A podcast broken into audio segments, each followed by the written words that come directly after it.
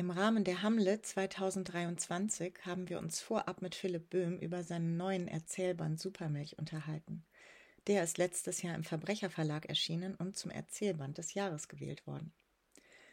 Ein Werbetexter verliert den Verstand. Unter der Stadt kämpft ein Kanalarbeiter gegen wachsende Fettberge, ein Mitbewohner wird zur Kröte, auf dem letzten Level von Pac-Man flimmert der Killscreen und immer leuchten Hologramme weithin sichtbar über Stadtlandschaften eines sehr späten Kapitalismus. Philipp Böhms Geschichten sind auf subtile Weise miteinander verwoben. Sie schweben über der Wirklichkeit. Es folgt ein Litradio-Original. So, here we go.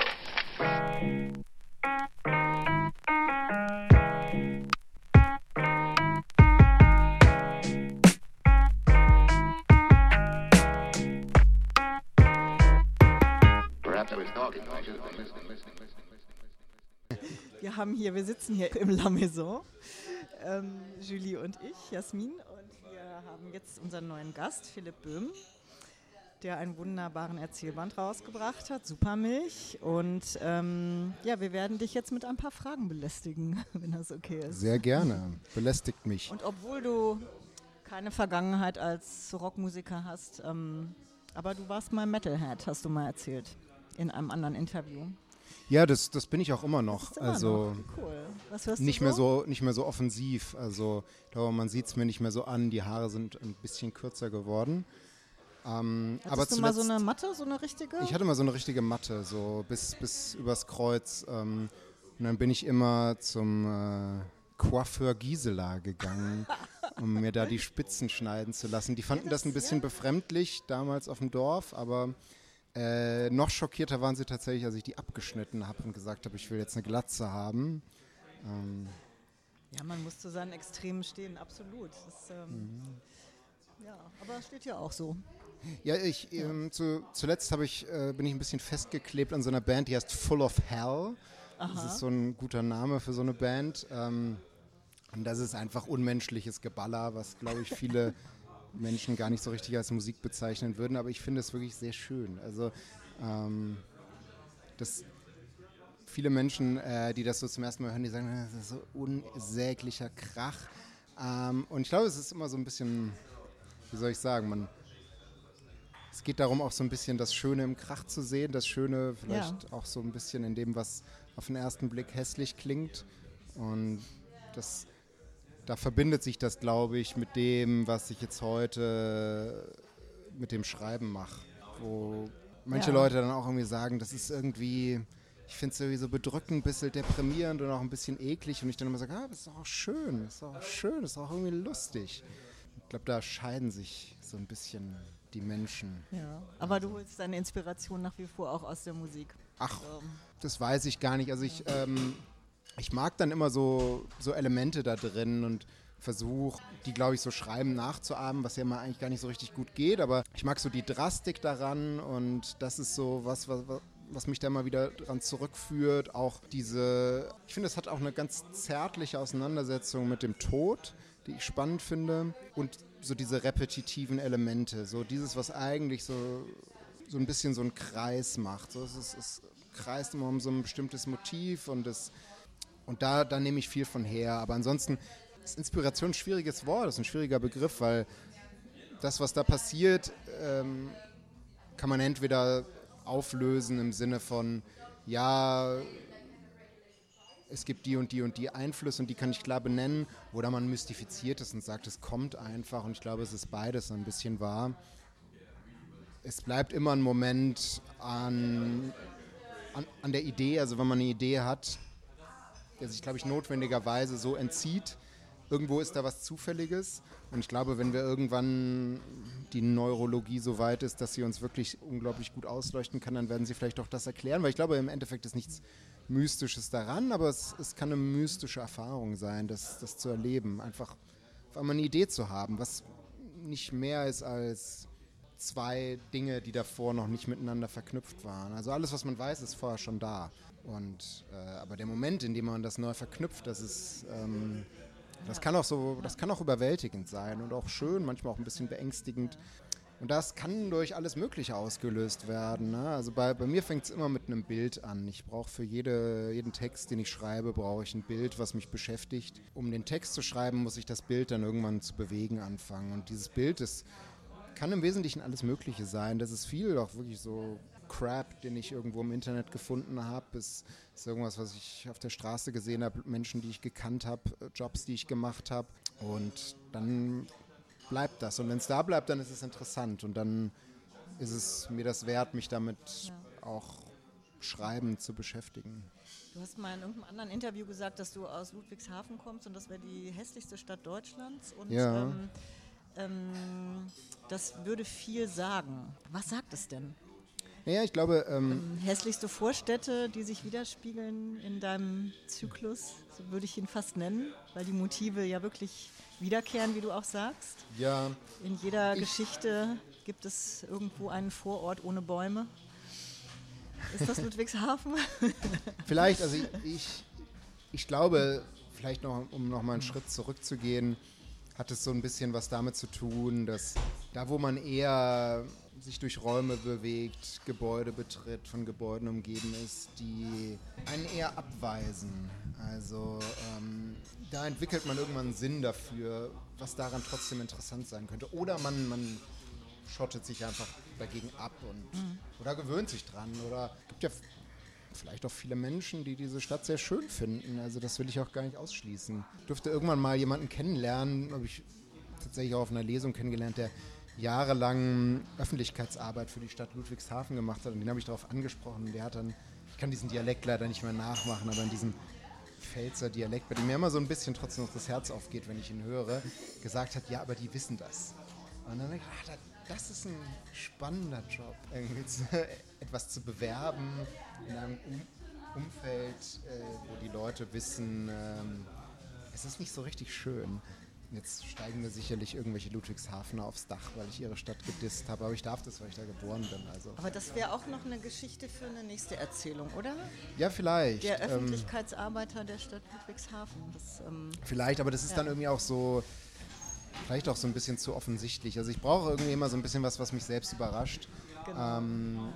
Irgendwas da dran, was mich auch so rauskickt aus der Welt, weil das für mich so ein ganz ganz wichtiger Aspekt beim Schreiben ist, ist dass ich irgendwas habe, was nicht die Welt ist. Ähm, ich habe keine Lust, irgendwie die Welt nochmal aufzuschreiben. Ähm, und ich habe auch keine Lust, irgendwas aufzuschreiben, wo dann alle sagen, ja klar, das erkenne ich sofort wieder. Und natürlich erkennt man was wieder, aber mh, vielleicht mehr so auf eine, weiß ich nicht, so mehr so vom Feeling her. Ja, um das genau. also ja, zu sagen. Ja. Naja, also man muss schon sagen, die Geschichten, also die Erzählungen haben alle ähm, schon stimmungsmäßig ein vergleichbares Bild. Also für mich ist es eigentlich, ähm, wenn ich die wieder in meinem Kopf zusammensetze, eine Welt, in der du dich als schreibende Person an verschiedene Orte gestellt hast und einfach ähm, so rundum geschaut hast und irgendwo gibt es wieder ein Flachdach, wo sich eine Tanzgruppe bewegt und ähm, die Hologramme ja. sind in jeder, äh, in jedem Bild, das du aufmachst, eigentlich überall zu sehen. Also ähm, wo war eigentlich deine, ähm, gab es für dich so einen Entscheidungsmoment zu sagen, ich äh, mache Erzählungen draus, also einzelne Bilder? Und keinen Roman. Ähm, gab es da irgendwie, ist das relevant gewesen irgendwann mal oder war das für dich immer klar, dass das Erzählungen werden? Als Autor habe ich oft mehr Spaß dran, kurze Texte zu schreiben. Ich mag das auch lieber. Ich lese auch unglaublich gerne Erzählungsbände, bin leider in Deutschland einer der wenigen, die das tun. Und ich mag diese, diese Momentaufnahmen, diese Schlaglichter, diese Texte, die auch wissen, dass sie endlich sind, die auch mit einer Notwendigkeit Sachen auslassen und einen dann vielleicht auch mit mehr Fragen zurücklassen, weiß ich nicht. Das ist so, hat jeder wahrscheinlich einen anderen Umgang damit. Die Texte sind über die Jahre einfach so entstanden und dann. Über welchen Zeitraum? Der älteste ist tatsächlich sehr alt. Der ist. Welcher ist der älteste? Magst du das sagen? So, so ganz richtig ist es nicht, aber es gibt von einem Text, äh, Sterben mit den Philistern, gibt es eine sehr, sehr, sehr frühe Version und die ist äh, mittlerweile, glaube ich, zehn Jahre Aha. alt. Die habe ich, als ich in Bremen gewohnt habe, habe ich die in so einem Stadtmagazin veröffentlicht. Da durfte die, glaube ich, eine DIN A4-Seite lang sein.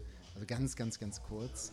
Ja. Ähm, Und der ist irgendwie so bei mir geblieben. Also dieser Text über die Jugendlichen, die mit Kanthölzern und Fahrrad, Fahrrädern auf Menschenjagd gehen. Das ist einfach so eine Idee, in der ich dachte, das kann ich irgendwann noch mal besser machen. Und so sind die gewachsen, bis ich dann irgendwann gemerkt habe, so die, die bewohnen irgendwie denselben Ort. Und dann ja. hatte ich einfach das Glück, dass mein Verlag eine Reihe, eine Buchreihe gestartet hat, kurze Form, und mich dann gefragt hat, so hast du eigentlich was? Und ich gesagt habe, so, ja, ich habe ganz viel. Ähm, und dann ging es viel darum, dafür auszuwählen. Also es ist so, ich habe die nicht geschrieben mit, äh, am Anfang mit dem Gedanken, dass daraus ein Buch werden würde, sondern das heißt, ich habe die einfach die ganz so lose, die waren einfach ähm, eine lose Sammlung, war das? Zum Teil, also mhm. ich, ich, würde sagen so 50 Prozent. Und, und, okay. und dann habe ich gemerkt, ich habe noch so Entwürfe da, die einfach sehr gut in diesen Kosmos reinpassen oder ja. die, ja, würde ich sagen, aus, aus derselben Welt kommen. Ja. Und dann habe ich die noch fertig geschrieben. Also es sind welche dann extra noch für diesen Band, vielleicht nicht ursprünglich geschrieben worden, aber zumindest fertiggestellt worden. Aber das, was sich durchzieht durch alle, so dieses, dieser dystopische Grauschleier, sag ich mal, den hast du den nachträglich noch so ein bisschen eingefügt oder hat sich das einfach, ist das einfach deine Stimme, die das immer wieder so. Ich glaube, es ist meine Stimmung. Ich, ja. ich, ich verwehre mich immer so ein bisschen gegen den Begriff der Dystopie, weil ich ja. mag Dystopien ja. als Genre überhaupt nicht. Ich finde das ein sehr, für mich oft ein sehr langweiliges Genre. Oder es kommt immer so, so ein bisschen darauf an, was man drunter fasst. Also so, wenn man sagt, das ist nicht unsere Welt, das ist vielleicht die Zukunft oder es ist nicht optimal, dann ist es eine Dystopie, okay. Aber so, so, so, diese klassischen Dystopien sind für mich sehr langweilige, weil eigentlich immer sehr didaktische Bücher. Ja, das, ist, die, das ist diese Erzählband nicht, das kann man durchaus sagen. Ja, ja absolut nicht, nein. Ich, ich bestehe da noch immer auf, auf dem Widerspruch, der, der ja. in den Texten liegt. Und ich bestehe auch auf dem, was schön dran ist. Ja. Das mögen andere vielleicht nicht schön finden, aber ich finde es schön. Also es gibt auch, äh, es gibt auch Schönes, es gibt auch Zärtliches, es gibt auch. Ähm, es, es gibt auch die rettende Perspektive da drin. Die mag vielleicht sehr klein bis kaum ersichtlich sein, aber für mich ist, ist die drin und ähm, ich weiß, dass das anderen nicht so geht. Also dass, dass die, die Rückmeldung, die ich auf den Band bekommen habe, ist in der Hinsicht sehr einhellig. ähm, und ich glaube, es, ist, es hat was damit zu tun, wie ich auf die Welt blicke, aber ich bin, äh, ich, ich, bin kein hoffnungsloser Mensch. Ich bin ein sehr, vielleicht kein hoffnungsvoller, aber ein ähm, zuversichtlicher Mensch.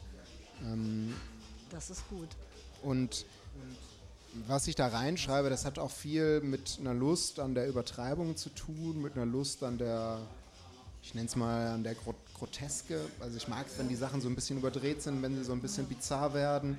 Ähm, und ich mag sehr gerne diese, diese Rahmung, dass du ähm, eröffnest mit dieser Person, die in einer, ist es eine Werbeagentur, arbeitet und ähm, Texte auf Zeit schreiben muss und dann am Ende vor einer Pac-Man spielt am Ende und ähm, ja, sich einfach auflöst in, diesem, in dieser Oberfläche dieses Spiels. Und ähm, ja, ich habe mich dann gefragt, ist es ein Spiel? Geht es einfach darum, in einem Spiel zu gewinnen? Oder ähm, geht es darum, über diesen Killscreen hinwegzukommen? Und ähm, dann alles nochmal von vorne auf Double Speed nochmal zu erleben. Ähm, ja. Also ja, das, das, ist so ein bisschen die Pointe. Vielleicht der einzige didaktische Moment dieses Buches ist der Killscreen, also sozusagen das letzte, das letzte Level 256 von Pac-Man. Ein Spiel, das kein Ende haben sollte, aber wegen eines Programmierfehlers oder wegen einer Hardware-Problematik dann da einen, einen Glitch hat, also einen Programmierfehler und das ist der Killscreen, also über den man nicht hinauskommt und, ähm, und das, das, Leben ist kein Spiel, aber es hat natürlich immer spielerische Elemente und auch es hat äh, insbesondere da Elemente, die, also gerade die, da wo es ernst wird, wo es um das Kaputtgehen an dieser Gesellschaft geht, gerade da kann es helfen, dem das mit, also mit der Brille von jemandem zu sehen, der sich ein Spiel anschaut. Und ähm, der, der Protagonist in der letzten Geschichte, ähm, er wird ja in eine, also er, er, er weist sich selbst ähm, in die Klinik ein, weil er nicht mehr zurechtkommt und um sich von seiner Angst, von seiner Panik abzulenken, denkt er über Pac-Man nach und er kommt immer wieder an diese Stelle des Killscreens, das, das Level, das man nicht schaffen kann. Und er weigert sich am Schluss zu glauben, dass, also, weil das ist so ein bisschen die Pointe des Killscreens ist, dass ähm, irgendjemand dann den Programmiercode analysiert und gesagt hat, okay, wenn man ihn schaffen könnte, was würde passieren, wenn, wenn man ihn schafft? Es würde von vorn losgehen und alles wäre noch schwieriger. So, und, und er weigert sich das zu glauben. Und ich glaube, das ist, das ist der Moment, auf, auf den es ankommt. Der, der Moment, in dem man aktiv sagt, nein, ich weigere mich mich hier besiegen zu lassen. Oder, ähm, und, und, ja, wenn, ich bin politischer Mensch, ich bin vielleicht nicht unbedingt politischer Schriftsteller, aber ich bin politischer Mensch. Und ich glaube, das ist das, was, was wir brauchen. Das, das sozusagen das weniger irgendwie die Aufklärung darüber, was alles scheiße ist in der Welt, mhm. sondern die Zuversicht darin, dass man durch ja, kollektives Handeln äh, verändern kann. Genau, ja. ähm, weniger Bewusstsein, mehr Regung. Ich genau. weiß nicht, ob das genau. stimmt, aber ja. es, ich, ich habe mir das gerade so ausgedacht. Was ich faszinierend fand, das ist super, man, man muss immer sich was ausdenken, oder? Ich fand die Stimmung, die dein Buch so erzeugt hat, so bei mir beim Lesen, das war glaube ich bei uns beiden so, auch bei Julie, ähm, die Bilder sind unglaublich stark und dennoch bleibt so eine gewisse Distanziertheit, so ein gewisses Schweben so über allem. Und das, äh, finde ich, ist dir wahnsinnig gut gelungen. Und ähm, ähm, es, es, ist wirklich sehr facettenreich und äh, du schreibst ja auch aus unglaublich unterschiedlichen Perspektiven. Also es gibt immer schon auch die, ich sage es jetzt einfach mal Vorstadt ohne Bäume, in die man dann zurückkehrt nach getaner Arbeit, zum Beispiel unter der Erde als Kanalarbeiterin. Und ähm, es gibt auch andere Perspektiven. Ähm, ich denke an die äh, äh, reichen Kids in der Villa ähm, oder an die ähm, Hedonisten, die äh, endlich mal zur Ruhe kommen wollen in einem kleinen Dorf. Und das ist wirklich eine, also ein Glanzstück. Ich habe es sehr gern gelesen, weil ich auch finde, dass du in der Tonalität es wahnsinnig gut triffst und ähm, einfach fantastisch. Ähm, und dennoch oft hast du ein Wir ähm, in den Geschichten und ähm, es, es, ist ganz eigenartig dadurch, dass, ja, dass es halt äh, Erzählungen sind und nicht äh, der oder die Protagonistin ähm, dort ähm, handelt, erzeugt das wirklich so ein so, so was Schwebendes. Also entweder ich als lesende Person schwebe über dem Geschehen oder ähm, die Welt schwebt mir vor Augen. Ich kann dir gar nicht so richtig sagen, was das ist. Aber ist das so ein, so ein Gefühl, das du auch erzeugen wolltest? Oder ähm, ist dir das bewusst, dass das so so ein Gefühl erzeugt. Ähm, bist du damit happy oder wäre das auch etwas, wo du sagst, nein, auf keinen Fall, bitte, bitte nichts Schwebendes? Ähm, ja, doch, absolut. Äh, äh, es ist äh, äh, spannend, dass du dir von, von, von dir aus den Begriff des Schwebens äh, gewählt hast, weil das eigentlich immer so was ist, was ich immer so, das ist mein Anspruch ist, dass der Text 1,5 Meter über der Realität schwebt. Ja. Aber ähm, was ich ja schon gesagt habe, ich, ich, ich persönlich brauche immer was, was was mich so ein bisschen raushaut. Also irgendwas, ne, irgendwas Weirdes, irgendwas, was mich stört, woran ich mich reibe, irgendwie so ein Element da drin, ja. was mich aus. Und ich will eigentlich immer zu einem Zustand hin, bei dem einem die Welt als nicht mehr wahrscheinlich erscheint.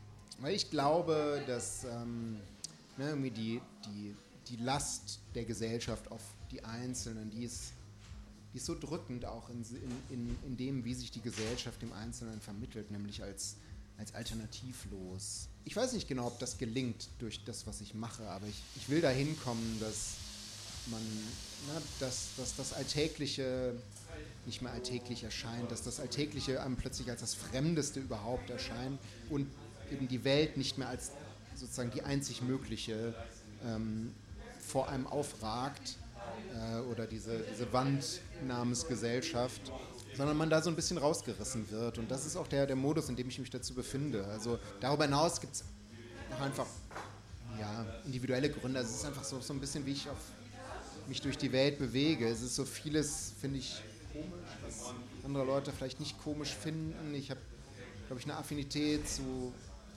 Träumen, zum, zu Situationen, die was, die was Traumähnliches haben, auch wenn sie ganz normal im Alltag auftauchen. es ist schwer zu sagen, was dann da Absicht ist und was ja. einfach das ist, wie, ganz blöd gesagt, wie ich einfach bin.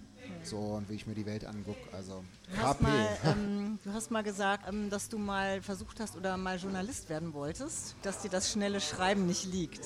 Braucht es Zeit, gute Texte zu schreiben für dich? Und wie schreibst ja, du? Ja, und ja und nein. Also es ist ja, ich habe ein, hab ein kleines Kind gerade und ähm, es geht erstaunlich gut. Also ich, also das, das, das schnelle Schreiben ist vor allem das Schreiben auf Deadlines hin. Das ist so, mm, und das, das kann ich, aber es tut mir nicht gut. Ich bin dann irgendwie immer schlecht gelaunt und das stresst mich sehr schnell. Die schönsten Strände von Südamerika?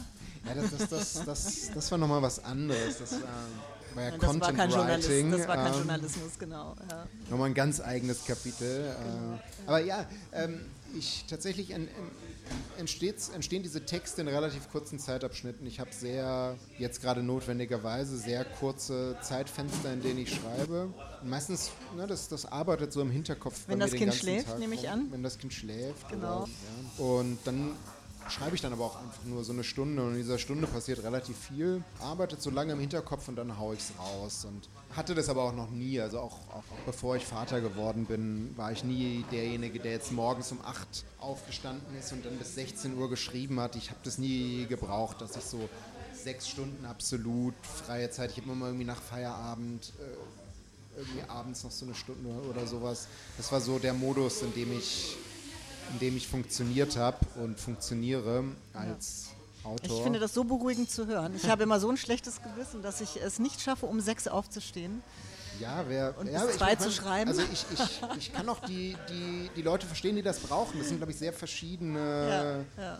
Äh, Arbeitsweisen und Absolut, das ist ja. meine, so kann ich Ja. nur sagen. Ja, also die, die, die Verknappung der Zeit zwingt einen auch dazu, und da ist es vielleicht wieder produktiv, einfach Entschlüsse zu fassen. Ich, hab, ich hatte das auch nie, ich war nie ein Autor, der irgendwie so Texte nicht aus der Hand geben konnte und so gesagt hat, oh nee, da muss ich jetzt doch noch mal ein Jahr dran sitzen, bis der wirklich perfekt ist. Ich, ich mag auch das Unfertige, ich mag das Rohe, ich mag das auch Sachen rauszuhauen und zu schauen, okay, funktionieren die oder funktionieren die nicht. Ich habe viele Texte veröffentlicht, die würde ich heute nicht mehr veröffentlichen und finde es absolut okay. Hab nicht den Ehrgeiz, dass das die perfekte Seite sein muss, dass das der perfekte Satz sein muss. Also ähm, wenn das einen Rhythmus hat, wenn das einen Klang hat, wenn das mich irgendwie, ja, auch wenn es Spaß gemacht hat. Das macht Spaß. Also wenn es keinen Spaß machen würde, würde ich es nicht machen. Also So ein bisschen Rock'n'Roll auf dem Papier.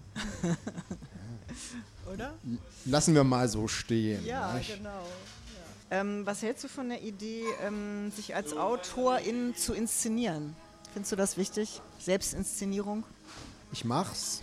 Ich weiß nicht, ob ich es gut finde. Ich weiß nicht, ob ich es gut mache. Aber ich mach's. Wenn dann sehr glaubwürdig. Alles gut. Was würdest du schüchternen AutorInnen raten? Als sehr schüchterner Autor rate ich dazu, einfach so zu tun, als wäre man nicht schüchtern. Also ich habe nicht, ich, ich habe eine Bühnenpersönlichkeit, das ist nicht, wie ich im reellen Leben bin. Ich habe große Probleme damit eigentlich, Leute anzusprechen und alles Mögliche. Also es wird besser. Gelingt dir hier super. Alles gut. Ja, ich, ich finde es einfach gut ähm, zu wissen. Wir ähm, sind hier in einem Umfeld, in dem es viele junge Schreibende gibt, die sich noch verorten und suchen. Daher die Frage, ähm, ja, Lieblingsmusik haben wir schon gehabt, Metal. Ähm, welche Musik hilft dir an schlechten Tagen? Auch Metal? Äh, nein, ich habe noch so ein Guilty Pleasure und das sind Kirchenchoräle. Und, Sehr und das, das, das hilft mir an schlechten Tagen. ähm, Ähm, was war dein beschissenster Job? mein beschissenster Job, ja, der, der, der taucht sehr vermittelt in Supermilch auf. Ich war Content Writer, Der aus dem ersten Kapitel mit den schönsten Stränden. genau. Ja, ich war mal Lastwagenchauffeurin, deswegen frage ich. Es gibt lustige, lustige Jobs, die man so macht, wenn man schreiben möchte. Hast du Hoffnung? Ich war mal auf einer Lesung des äh, griechischen anarchistischen Dichters Jasra Khalid und da hat er ein sehr, sehr langes Gedicht über die Hoffnung vorgelesen. Wer alles Hoffnung hat, ne? also sozusagen die, die Banker haben Hoffnung und die Politiker haben Hoffnung, und alle haben Hoffnung. Und ähm, er hat irgendwann die schöne Zeile vorgelesen, ich kann die jetzt natürlich nicht auf Griechisch vorlesen, Gerne, ich bestehe aber drauf. ähm, ich, ich kann nur die deutsche Übersetzung. Er hat sich in meinen Kopf eingebrannt. Er hat gemeint, Hoffnung, dieser Bastard des verlorenen Klassenkampfes. Ich bin ja so ein altmodischer Linker. Wir brauchen keine Hoffnung. Die Hoffnung ist, ist ein schlechter Ersatz für das, was wir brauchen. Und das ist die Bereitschaft, diesen Scheißkampf anzunehmen. Yeah, so machen wir es. So machen wir das. Es ist gleich sechs und wir werden hier gleich rausgeschmissen. Alles und deswegen danke ich dir sehr für dieses Interview. Ich danke Das ist ganz euch. toll. Vielen Dank, dass du es äh, trotz Busverspätung hierher geschafft hast. Und äh, ganz lieben Dank und ich wünsche dir ganz viel Spaß gleich. Dankeschön. Im Dankeschön. Übel und gefährlich. Tschüss. Ciao.